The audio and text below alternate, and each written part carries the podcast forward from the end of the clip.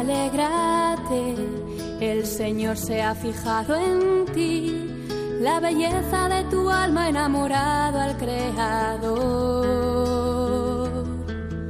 No temas, tu gozo es Él, su espíritu desciende hoy y la gracia se derrama hasta llenar tu corazón. Comienza, ahí tienes a tu madre. Con el padre Juan Antonio Mateo. según tu palabra. He aquí la esclava del Señor. El mejor regalo es tu sí, María, hágase en mí. Según tu palabra. He aquí la esclava del Señor. Muy queridos amigos y oyentes de este programa de Radio María dedicado especialmente a la Virgen. Hoy, en la primera parte del programa, y como introducción al contenido global del mismo, quiero hacer algunas consideraciones sobre María como modelo de mujer. María como aquella que ilumina por excelencia la identidad y la misión de la mujer en la Iglesia y en el mundo.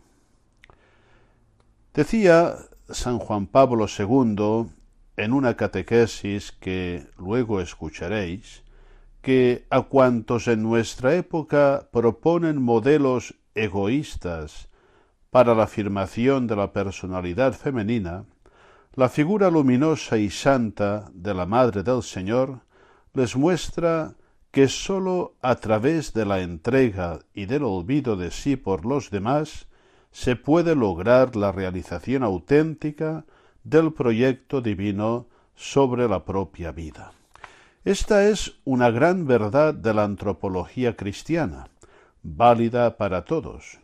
El Señor nos lo recordó con contundencia cuando nos dijo que aquellos que quieren reservarse su vida para ellos, que se niegan a darla, éstos paradójicamente la pierden.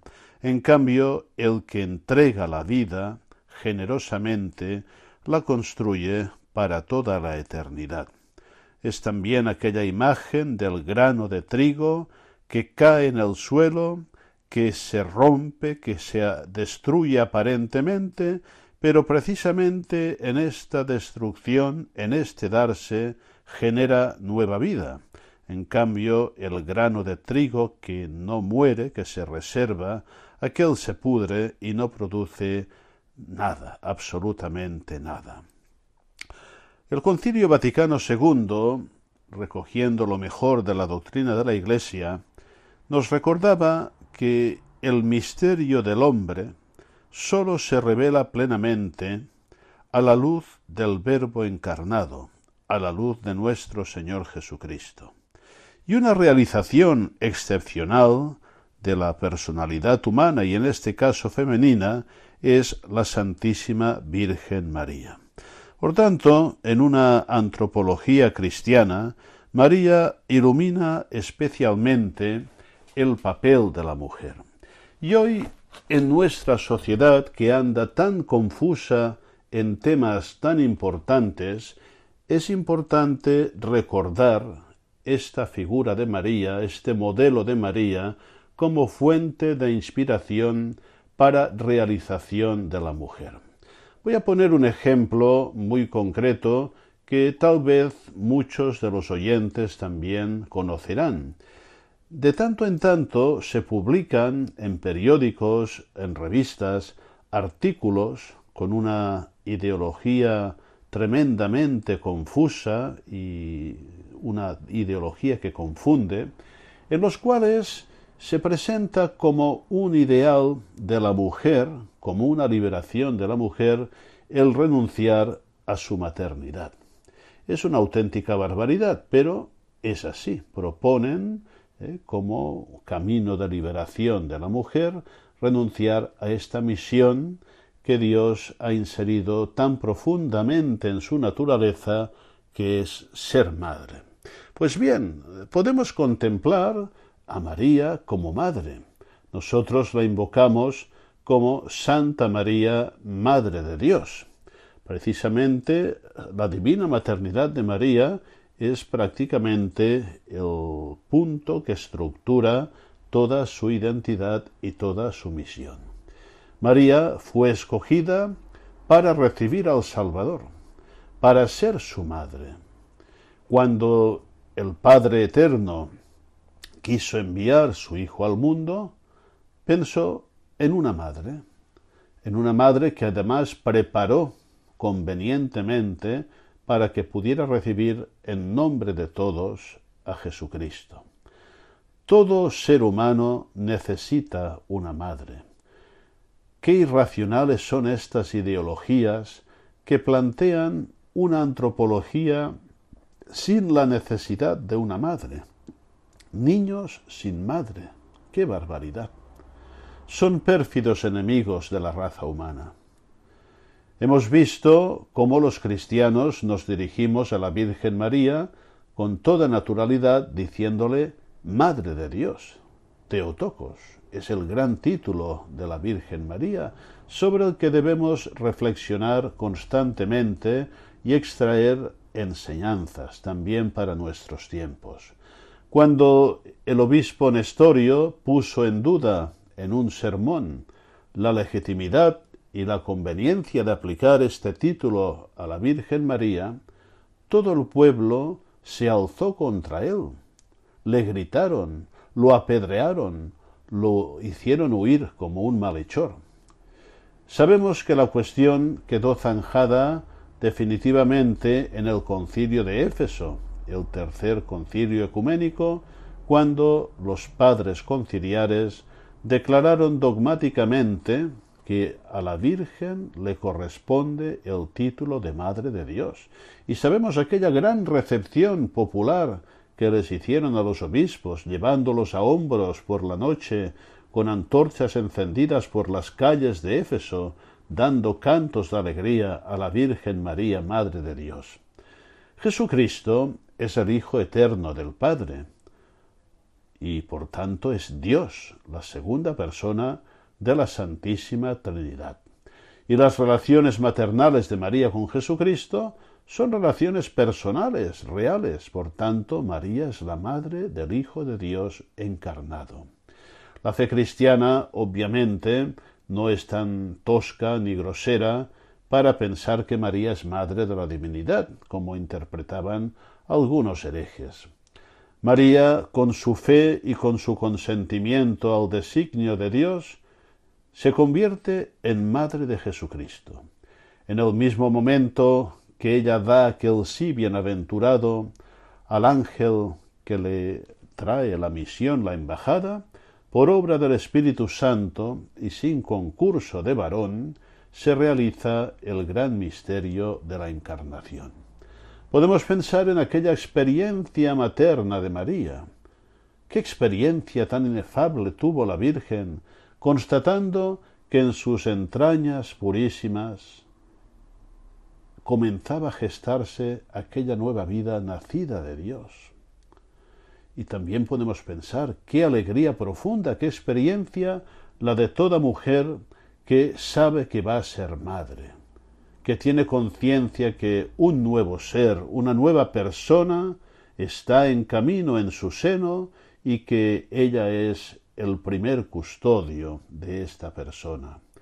Qué inmensa alegría tuvo la Virgen María al tener a Jesucristo por primera vez en sus brazos. Qué emoción no debe sentir una madre normal, sensata, cuando tiene en brazos al hijo que acaba de nacer. ¿Cómo vamos a privar de estas experiencias profundas y necesarias para la humanidad a las mujeres de nuestro tiempo. Es verdad que la relación de María con Jesucristo, en virtud de su inefable maternidad, es única, y una vez el niño ha nacido, empieza por parte de María una gran misión que también ilumina la misión de las mujeres madres, la misión que consiste en hacer crecer, en educar sólidamente a aquel niño para que se convierta en una persona de provecho. Como enseñaba San Juan Pablo II, mutilaríamos la comprensión de la maternidad de María si no tuviéramos en cuenta que ella fue la primera educadora, educadora del Hijo de Dios, y asociada a ella, por supuesto, en el hogar de Nazaret, San José, una imagen que ilumina todas las familias del mundo. Los padres y madres no realizan auténticamente su misión limitándose a engendrar, a llevar un hijo al mundo, si no se implican auténticamente en su educación, trabajo paciente e imprescindible para que la persona pueda inserirse con éxito en la comunidad humana y también en la comunidad cristiana. María educó a Jesús como una buena madre, le enseñó a rezar, a conocer la tradición de su pueblo, le enseñó a vivir, a convivir, y no hay ninguna duda que dejó una huella profunda en la personalidad humana del Hijo de Dios. Hoy le pedimos que ella interceda por las madres de hoy, para que ayude sobre todo a las madres cristianas en la gran misión que tienen encomendada junto con sus maridos y que nadie más puede hacer por ellos, y sobre todo que ilumine los ojos de nuestros contemporáneos, sobre todo de pensadores, de legisladores, para que no confundan la identidad y la misión de la mujer en nuestros tiempos. Que la Virgen Santísima nos ayude y que este programa también nos dé luces, ideas, criterios en un tema tan importante para la pastoral de nuestro tiempo.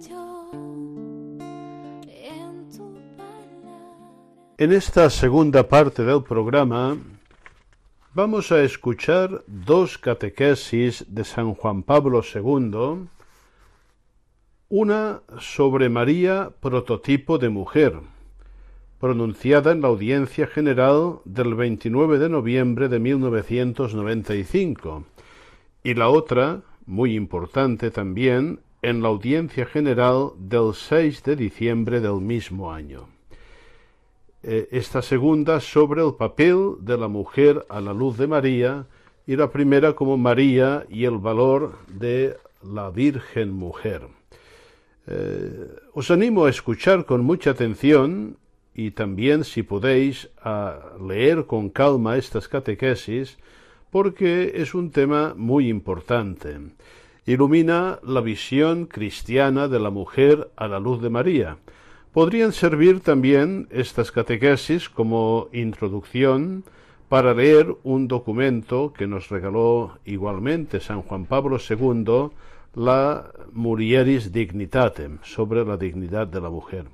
Creo que con la distancia en el tiempo, estos textos magisteriales conservan toda su actualidad, incluso si cabe hoy más que en aquel momento, cuando la ideología del género no había hecho los estragos que está haciendo en el momento actual. Escuchemos con atención estas dos catequesis de San Juan Pablo II.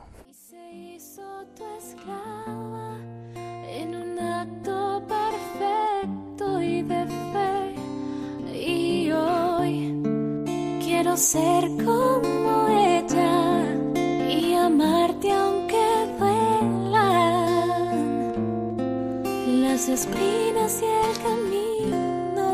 la. Dame la fe, Señor. La doctrina mariana, desarrollada ampliamente en nuestro siglo desde el punto de vista teológico y espiritual, ha cobrado recientemente nueva importancia desde el punto de vista sociológico y pastoral. Entre otras causas, gracias a la mejor comprensión del papel de la mujer en la comunidad cristiana y en la sociedad, como muestran las numerosas y significativas intervenciones del Magisterio. Son conocidas las palabras del mensaje que, al término del Concilio Vaticano II, el 8 de diciembre de 1965, los padres dirigieron a las mujeres de todo el mundo. Ha llegado la hora en que la vocación de la mujer se cumple en plenitud, la hora en la que la mujer adquiere en el mundo una influencia, un poder jamás alcanzado hasta ahora. Algunos años después, en la encíclica Mulieris Dignitatem, corroboré esas afirmaciones. La dignidad de la mujer y su vocación, objeto constante de la reflexión humana y cristiana, ha asumido en estos últimos años una importancia muy particular. En este siglo, el movimiento feminista ha reivindicado particularmente el papel y la dignidad de la mujer, tratando de reaccionar a veces de forma enérgica contra todo lo que, tanto en el pasado como en el presente, impide la valoración y el desarrollo pleno de la personalidad femenina, así como su participación en las múltiples manifestaciones de la vida social y política. Se trata de reivindicaciones en gran parte legítimas que han contribuido a lograr una visión más equilibrada de la cuestión femenina en el mundo contemporáneo.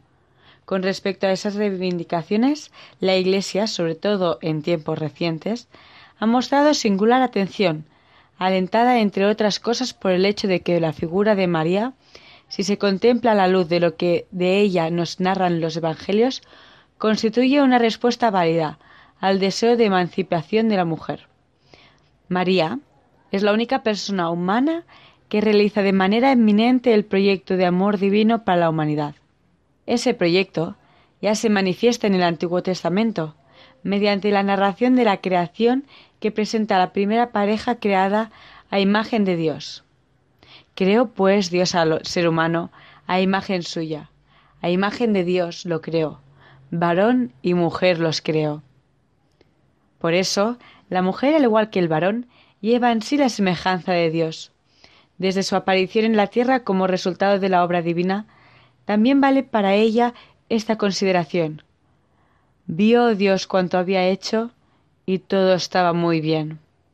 Según esta perspectiva, la diversidad entre el varón y la mujer no significa inferioridad por parte de ésta, ni desigualdad, sino que constituye un elemento de novedad que enriquece el designio divino, manifestándose como algo que está muy bien. Sin embargo, la intención divina va más allá de lo que revela el libro del Génesis.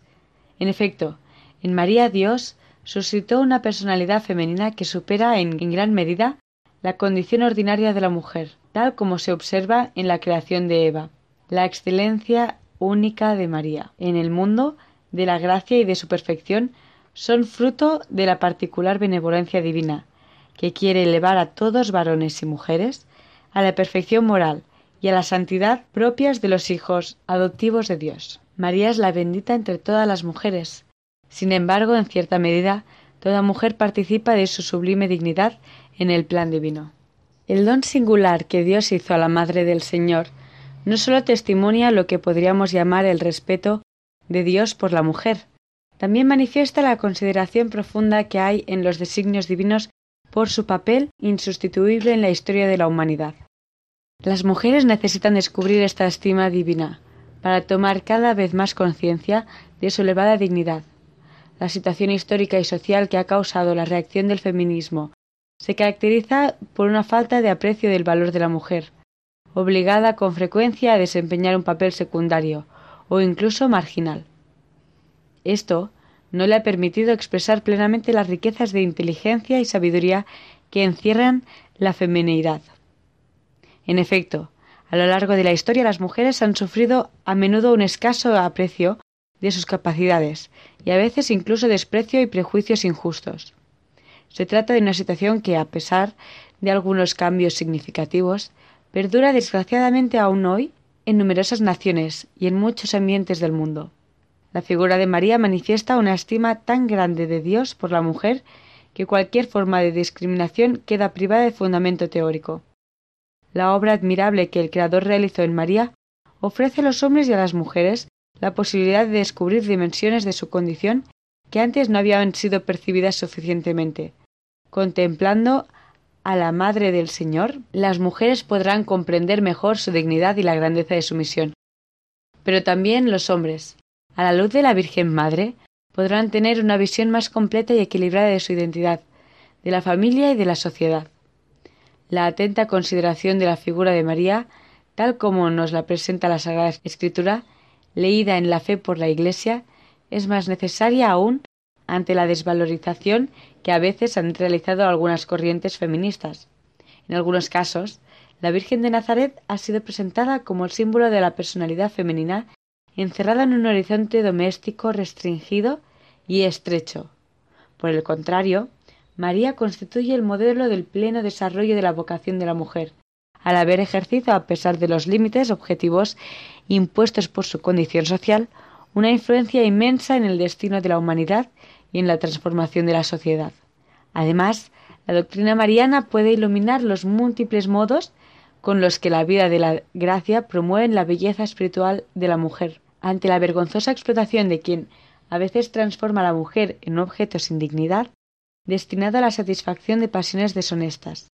María reafirma el sentido sublime de la belleza femenina, don y reflejo de la belleza de Dios. Es verdad que la perfección de la mujer tal como se realizó plenamente en María puede parecer a primera vista un caso excepcional, sin posibilidad de imitación, un modelo demasiado elevado como para poderlo imitar. De hecho, la santidad única de quien gozó desde el primer instante del privilegio de la concepción inmaculada fue considerada a veces como signo de una distancia insuperable. Por el contrario, la santidad excelsa de María lejos de ser un freno en el camino del seguimiento del Señor, en el plan divino, está destinada a animar a todos los cristianos a abrirse a la fuerza santificadora de la gracia de Dios, para quien nada es imposible.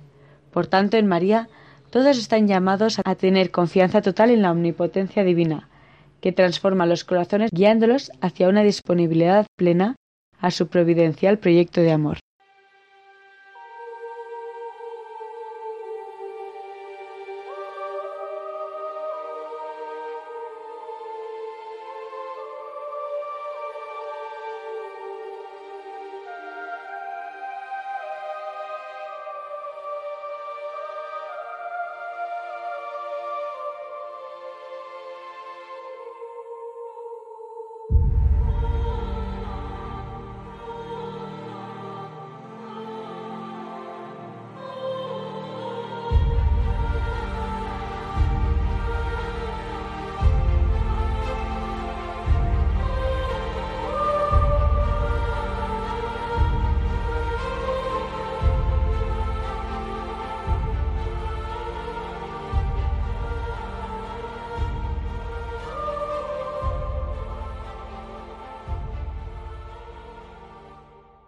El papel que Dios, en su plan de salvación, confió a María, ilumina la vocación de la mujer en la vida de la Iglesia y de la sociedad, definiendo su diferencia con respecto al hombre.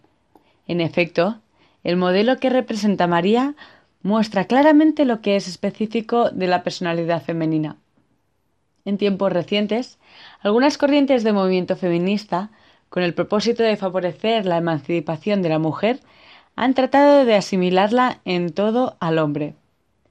Pero la intención divina, tal como se manifiesta en la creación, aunque quiere que la mujer sea igual al hombre por su dignidad y su valor, al mismo tiempo afirma con claridad su diversidad y su carácter específico.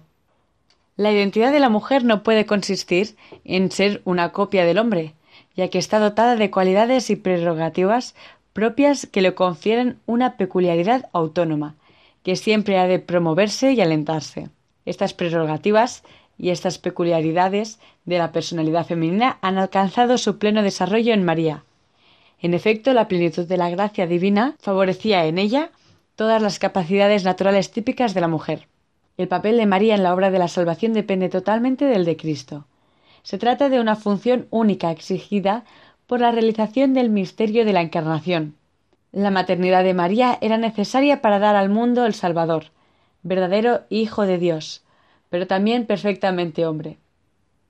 La importancia de la cooperación de la mujer en la venida de Cristo se manifiesta en la iniciativa de Dios que mediante el ángel comunica a la Virgen de Nazaret su plan de salvación, para que pueda cooperar con él de modo consciente y libre, dando su propio consentimiento generoso. Aquí se realiza el modelo más alto de la colaboración responsable de la mujer en la redención del hombre, de todo el hombre, que constituye la referencia trascendente para toda la afirmación sobre el papel y la función de la mujer en la historia.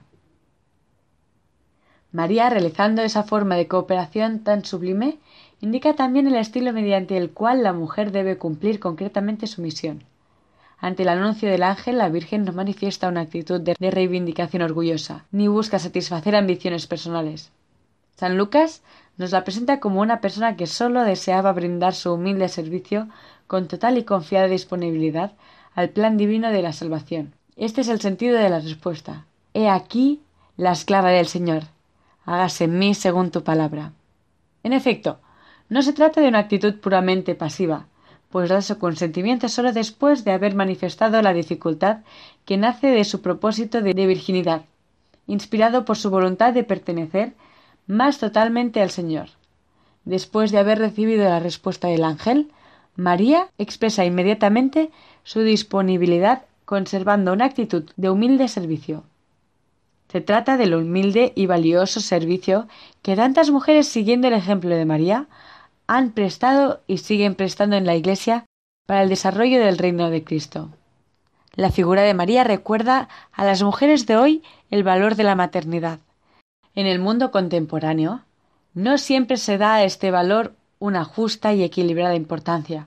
Y en algunos casos, la necesidad del trabajo femenino para proveer a las exigencias cada vez mayores de la familia y un concepto equivocado de la libertad, que ve en el cuidado de los hijos un obstáculo a la autonomía y a las posibilidades de afirmación de la mujer. Han ofuscado el significado de la maternidad para el desarrollo de la personalidad femenina.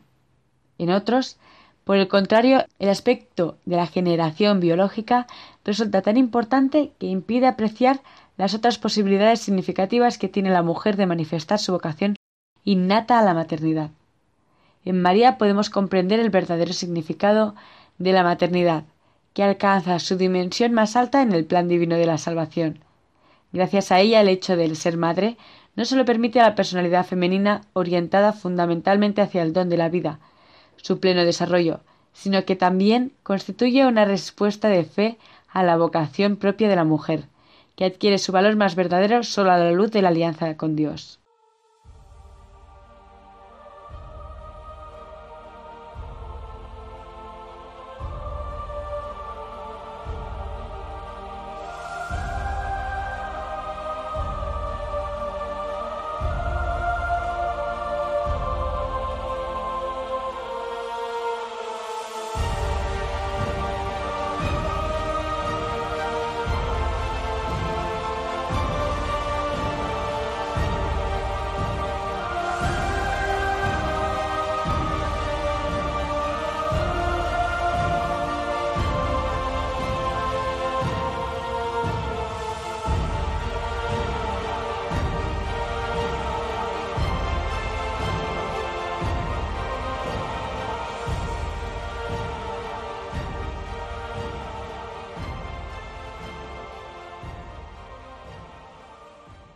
Contemplando atentamente a María, también descubrimos en ella el modelo de la virginidad vivida por el reino.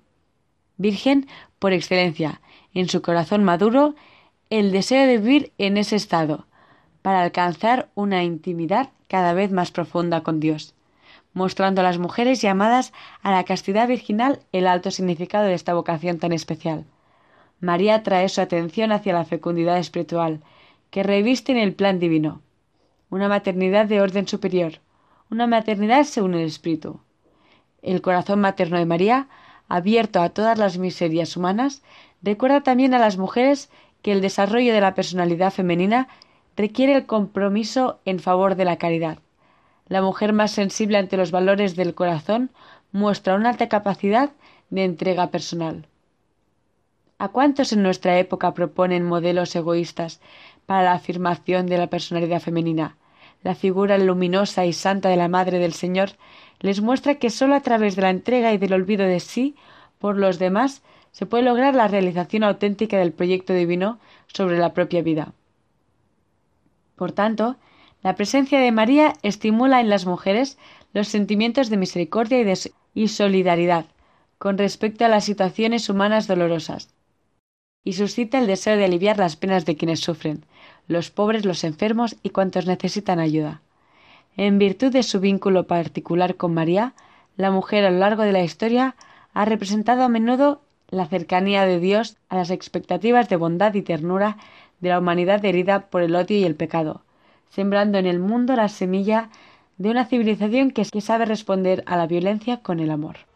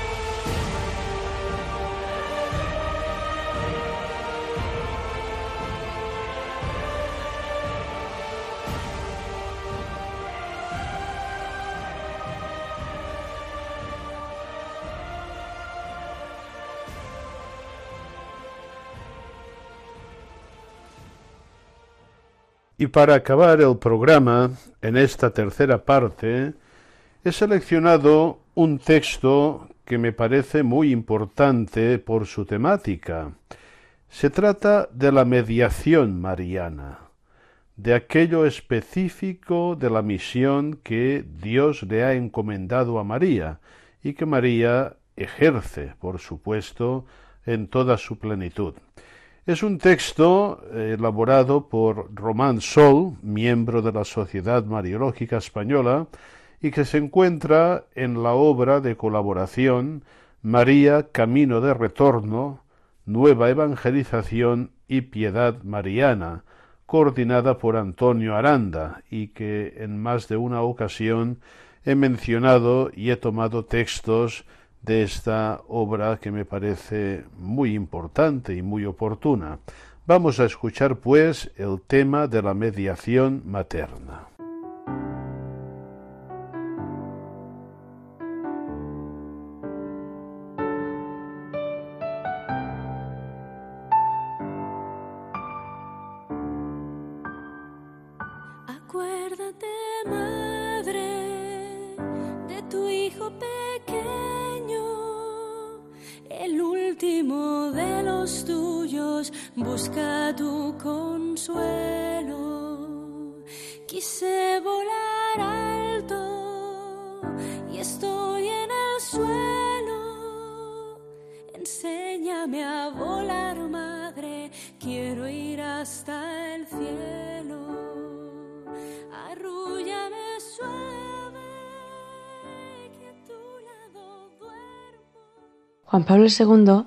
menciona dos principios marianos esenciales de cara a la nueva evangelización.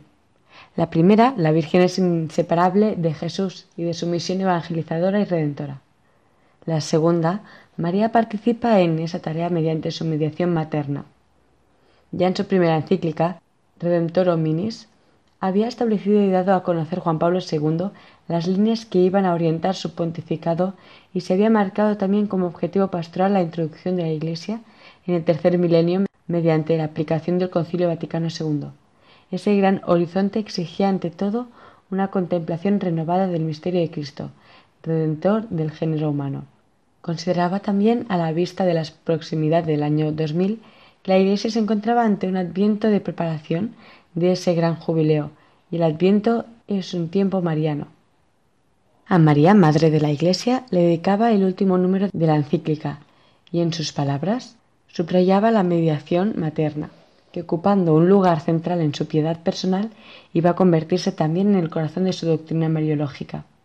El tema de fondo, en efecto, de la gran encíclica mariana de Juan Pablo II, Redemptoris Mater, en la que sigue y desarrolla la enseñanza del capítulo 8 de Lumen Gentium. Será la mediación materna de María. La encíclica está dividida en tres partes. Una primera sobre María en el misterio de Cristo, en la que contempla su peregrinación en la fe según es mostrada en los textos evangélicos.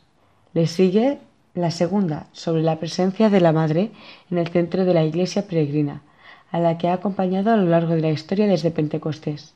Aquí se abordan los temas de la universalidad apostólica de la Iglesia, el anhelo por la unidad de todos los cristianos y el fin, al presentar el Magnificat de María como un canto de la Iglesia en camino, la solicitud por los más necesitados. Y por último la tercera, que se ocupa de la mediación materna de la Virgen. Esta será la más reveladora del pensamiento del pontífice que quiso reafirmar en su encíclica la advocación de María como mediadora, contemplándola como mediación materna. Como punto de partida establece Juan Pablo II que la historia de la salvación es inseparable por voluntad divina de la Santísima Virgen. Deseo iniciar también mi reflexión sobre el significado que María tiene en el misterio de Cristo y sobre su presencia activa y ejemplar en la vida de la Iglesia. A María le corresponde un lugar que no se le puede negar sin mutilar la revelación. Por tanto, determinar ese papel y, en consecuencia, lo que puede corresponderle en la nueva evangelización en su tarea en adelante. Es su tarea en adelante. Para considerar el misterio de María, Juan Pablo II, teniendo siempre puesta la mirada sobre el misterio de la Encarnación, adopta el enfoque conciliar de la peregrinación de María en la fe. En las presentes reflexiones, escribirá en los comienzos de Redemptoris Mater. Quiero hacer referencia sobre todo a aquella peregrinación de la fe, en la que la Santísima Virgen avanzó, manteniendo fielmente su unión con Cristo, de esta manera, aquel doble vínculo que une la Madre de Dios a Cristo y a la Iglesia adquiere un significado histórico. En adelante va a seguir ese itinerario histórico de la fe de María, revelador de su camino interior de crecimiento en la unión con Dios. Se da en la primera parte de la encíclica dedicada, como ya hemos indicado, a María en el misterio de Cristo, donde más se contemple esa peregrinación de la fe. Se desarrolla a lo largo de tres capítulos, cada uno de ellos encabezado por una formulación evangélica que señala un hito de dicho camino. La primera, llena de gracia, es expresiva del don divino con que María, amada y elegida por Dios, ha sido agraciada con la plenitud de la gracia. En la Anunciación de María, María es introducida en el misterio de Cristo e invitada a participar singularmente en él. La segunda frase evangélica, feliz la que ha creído, es manifestativa de la respuesta que la Virgen ha dado al don de Dios, una respuesta desde la fe. Las dos expresiones están relacionadas y a través de ellas se revela un aspecto esencial de la figura de María, que ha llegado a estar realmente presente en el misterio de Cristo, precisamente porque ha creído. La peregrinación de María en la fe pide, en realidad, ser, comprendida y denominada como obediencia de fe. La fe de María se muestra así no como el final de un camino, sino como punto de partida del mismo, en el que cada vez se le pedirá más de sí. Ciertamente la Anunciación representa el momento culminante de la fe de María a la espera de Cristo, pero es además el punto de partida, de donde inicia todo su camino hacia Dios, todo su camino de fe, y sobre esta vía, de modo eminente y realmente heroico, es más un heroísmo de fe cada vez mayor. Se efectuará la obediencia, profesada por ella a la palabra de la divina revelación. El seguimiento perseverante de su Hijo lleva a María a permanecer cerca de él durante la etapa de su vida pública y a estar sobre todo presente en el tiempo de su pasión. Por medio de su fe está unida María plenamente a Cristo, cuando llega el momento del despojamiento y abandono. La tercera expresión evangélica que considera el Papa, postrer paso de la Madre en su peregrinar en la fe, es la que brota de los labios del Hijo en el Calvario. Ahí tienes a tu madre, que nos introduce decididamente en la maternidad espiritual de María. En ella se va a fijar especialmente Juan Pablo II, prestando atención a dos episodios que relata San Juan, las bodas de Caná y la crucifixión, que permiten contemplar la doble, la doble dimensión inscrita en el misterio de la maternidad de María. Si por medio de la fe se ha convertido en la madre del Hijo, que le ha sido dado por el Padre, con el poder del Espíritu Santo, conservando íntegra su virginidad, en la misma fe ha descubierto y acogido la otra dimensión de la maternidad, revelada por Jesús durante su misión mesiánica. Se puede afirmar que esta dimensión de la maternidad pertenece a María desde el comienzo, o sea, desde el momento de la concepción y del nacimiento del Hijo. A medida que se esclarecía ante sus ojos y ante su espíritu la misión del Hijo, ella misma como madre se abría cada vez más a aquella novedad de la maternidad, que debía construir su papel junto al Hijo. La nueva maternidad, según el Espíritu, como ya se adivinaba de algún modo en Caná, se traduce en plena solicitud por los hombres, que merece el nombre de mediación materna. María hace de mediadora entre su Hijo y los hombres, no como una persona extraña, sino en un papel de madre. Por su maternidad, hace presente al Hijo las necesidades de los hombres, y ante los hombres se presenta como portavoz de la voluntad del Hijo, señalando aquellas exigencias que deben cumplirse para que pueda manifestarse el poder salvífico del Señor. Lo que en Caná se advertía en el Calvario ante el Hijo clavado en la cruz se hace presente, se hace patente. La Madre de Cristo, encontrándose en el campo directo de este misterio que abarca al hombre, a cada uno y a todos, es entregada al hombre, a cada uno y a todos, como madre. La Madre de Cristo, encontrándose en el campo directo de este misterio que abarca al hombre, a cada uno y a todos, es entregada al hombre, a cada uno y a todos, como madre. Por consiguiente, esta nueva maternidad de María, engendrada por la fe, es fruto del nuevo amor, que maduró en ella definitivamente junto a la cruz, por medio de su participación en el amor redentor del Hijo.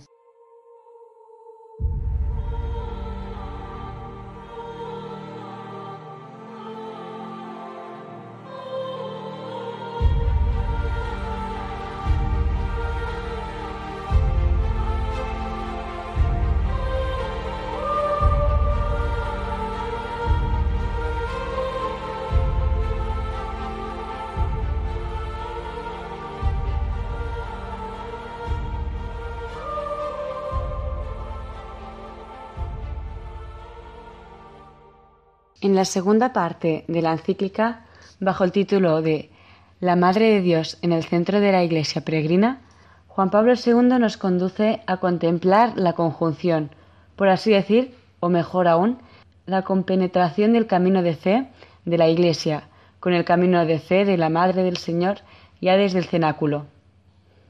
Aquel primer núcleo de quienes en la fe miraban a Jesús como autor de la salvación, era consciente de que Jesús era el hijo de María y que ella era su madre, y como tal era desde el momento de la concepción y del nacimiento, un testigo singular del misterio de Jesús, de aquel misterio que ante sus ojos se había manifestado y confirmado con la cruz y la resurrección. Pero se puede dar un paso más. Siendo María, en efecto, en aquella primera comunidad de los discípulos, un testigo excepcional del misterio de Cristo. Alimentaba con su fe la fe de los otros. La fe de la Iglesia era ya partícipe de la fe de la Madre, y así sucederá hasta el fin de los tiempos. Todos aquellos que a lo largo de las generaciones, aceptando el testimonio apostólico de la Iglesia, participaban de aquella misteriosa herencia, en cierto sentido participan de la fe de María. Qué importante resulta, podemos añadir, destacar esta verdad en el ámbito de la acción evangelizadora de la Iglesia, y más en concreto en el de la nueva evangelización de la sociedad. La componente mariana, esencial en el camino de la fe que la Iglesia recorre a lo largo de la historia, lo es asimismo en la invitación a la fe que esa misma Iglesia creyente y evangelizadora dirige a los hombres. Al hablar de la fe de la Iglesia, no puede estar ausente la referencia al ecumenismo, pues la unidad de los cristianos ha de fundarse en una fe común. Juan Pablo II invita a mirar a María, la primera en la fe, como a nuestra Madre común, que ha recorrido por delante de todos el camino único de los testigos de la fe e intercede en el cielo por la unidad de la familia de Dios. La segunda parte de la encíclica termina con un comentario sobre el Magnificat, canto no solo de María, sino también de la Iglesia en camino. Se contiene en el Magnificat una hermosa profesión de fe y una luminosa enseñanza acerca de la respuesta de María a la palabra revelada. Juan Pablo II destaca una perspectiva inscrita en el alma de ese canto mariano, y siempre viva también en cada momento en el hoy de la Iglesia, el amor preferencial por los pobres, que Jesús mostrará excelsamente con sus palabras y sus obras.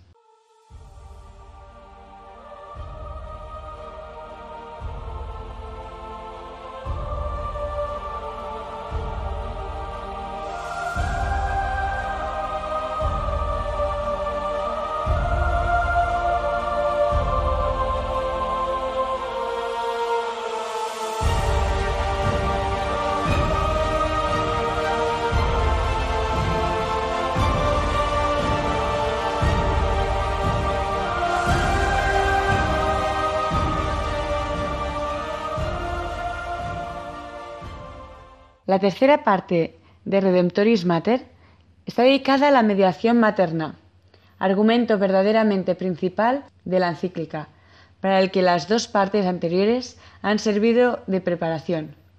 Juan Pablo II se esfuerza en precisar que la mediación de María es siempre mediación en Cristo, es decir, dependiente y subordinada a la del Redentor. Y es asimismo mediación incita a la maternidad de la Virgen, en su doble dimensión, respecto de su Hijo y respecto de los hombres. Efectivamente, la mediación de María está íntimamente unida a su maternidad y posee un carácter específicamente materno que la distingue del de las demás criaturas, que de un modo diverso y siempre subordinado participan de la única mediación de Cristo, siendo también la suya una mediación participada. La mediación de la Virgen María está puesta enteramente al servicio de la misión redentora de Jesús. En su primera dimensión, esta maternidad es fruto de su donación total a Dios en la virginidad. Puede decirse que este consentimiento suyo para la maternidad es sobre todo fruto de la donación total a Dios en la virginidad. María aceptó la elección para madre del Hijo de Dios, guiada por el amor esponsal, que consagra totalmente una persona humana a Dios. En virtud de este amor, María deseaba estar siempre y en todo entregada a Dios, viviendo la virginidad. Pero además, hará notar el Papa, a través de su cooperación en la obra del Hijo Redentor, la maternidad misma de María, conoce una transformación singular hacia todos aquellos a quienes está dirigida la misión del Hijo. Y en esa cooperación consiste precisamente su mediación subordinada a la de Cristo, en la que se le encomienda la Iglesia. Así empezó a formarse una relación especial entre esta madre y la Iglesia. En efecto, la Iglesia naciente era fruto de la cruz y de la resurrección de su Hijo. María, que desde el principio se había entregado sin reservas a la persona y obra de su Hijo, no podía dejar de volcar sobre la Iglesia esta entrega suya materna. Considera a continuación el Papa la ejemplaridad de María en la vida de la Iglesia y de cada cristiano María, Virgen y Madre, es honrada con un culto especial en la Iglesia como tipo suyo y modelo. De María aprende la Iglesia el significado de su propia maternidad, es decir, reconoce la dimensión materna de su vocación. Pero al mismo tiempo, siguiendo el ejemplo de María, la Iglesia se comprende como virgen fiel al propio esposo. Precisamente, esta virginidad es fuente de especial fecundidad espiritual, de maternidad en el Espíritu Santo. Las palabras que dirigió Jesús a San Juan de la Cruz, mostrando a María como su madre, expresan su nueva maternidad como madre del Redentor. Es una maternidad espiritual, nacido del misterio pascual de Jesucristo. El Redentor confía su madre al discípulo y al mismo tiempo se le da como madre. La maternidad de María, que se convierte en herencia del hombre, es un don, un don que Cristo mismo hace personalmente a cada hombre. El Redentor confía María a Juan, en la medida en que confía Juan a María, a los pies de la cruz, comienza aquella especial entrega del hombre a la Madre de Cristo, que en la historia de la Iglesia se ha ejercido y expresado posteriormente de modos diversos. La dimensión mariana de la vida de un discípulo de Cristo se manifiesta de modo especial mediante esta entrega filial respecto a la Madre del Señor. La encíclica no dejará, en fin, de referirse desde su perspectiva mariana a la condición de la mujer, tema vivo de nuestro tiempo. Esta dimensión mariana en la vida cristiana adquiere un acento peculiar respecto a la mujer y a su condición. En efecto, la feminidad tiene una relación singular con la Madre del Redentor, tema que podrá profundizarse en otro lugar. Aquí solo se trazan las líneas maestras de la cuestión, fundadas en que la mujer al mirar a María encuentra el secreto para vivir dignamente su feminidad y llevar a cabo su auténtica promoción. Ese otro lugar prometido no tardaría en llegar con la carta apostólica Mulieris Dignatem, Dignitatem, publicada dentro del año mariano y centrada en la cuestión de la mujer contemplada a la luz del modelo de María como Virgen y Madre. De esta manera, considerando la realidad mujer, Madre de Dios, escribe el Papa, entramos de modo más oportuno en la presente meditación del año mariano. Esta realidad determina también el horizonte esencial de la reflexión sobre la dignidad y sobre la vocación de la mujer. María, la mujer de la Biblia, es la expresión más completa de esta dignidad y de esta vocación. Pero la contemplación del misterio de María nos habla de su virginidad y su maternidad, como dos dimensiones particulares de la realización de la personalidad femenina. A la luz del Evangelio, éstas adquieren la plenitud de su sentido y de su valor en María, que como Virgen llega a ser Madre del Hijo de Dios. Estas dos dimensiones de la vocación femenina se han encontrado y unido en ella de modo excepcional, de manera que una no ha excluido a la otra, sino que la ha complementado admirablemente.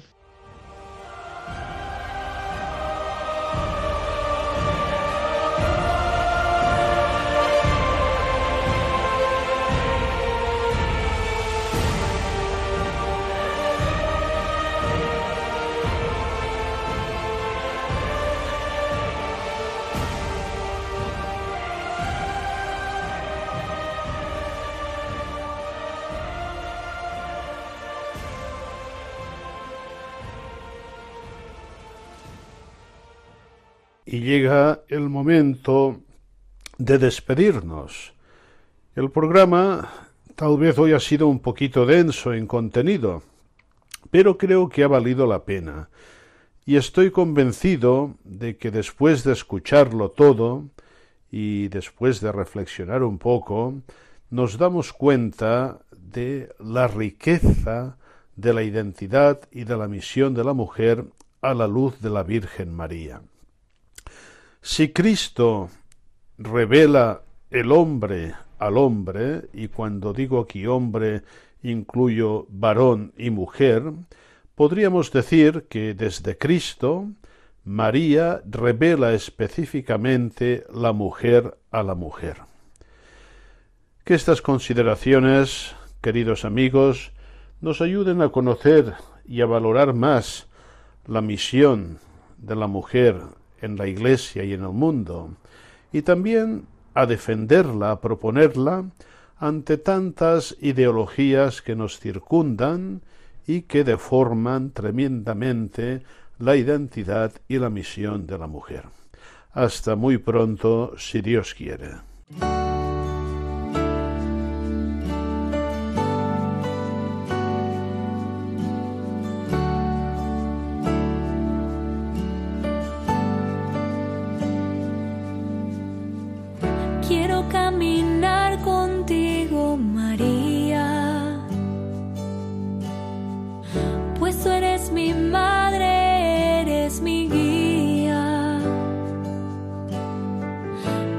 para mí el más grande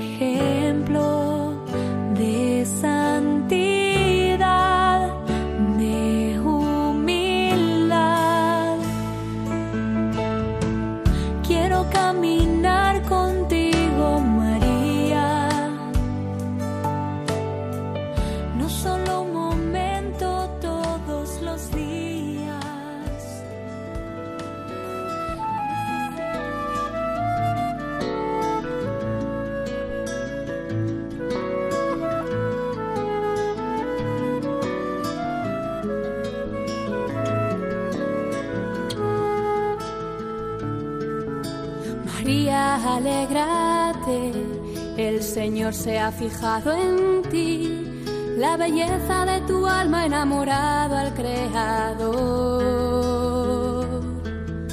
No temas, tu gozo es Él, su espíritu desciende hoy y la gracia se derrama hasta llenar tu corazón. Han escuchado Ahí tienes a tu madre El mejor regalo con el padre Juan Antonio Mateo.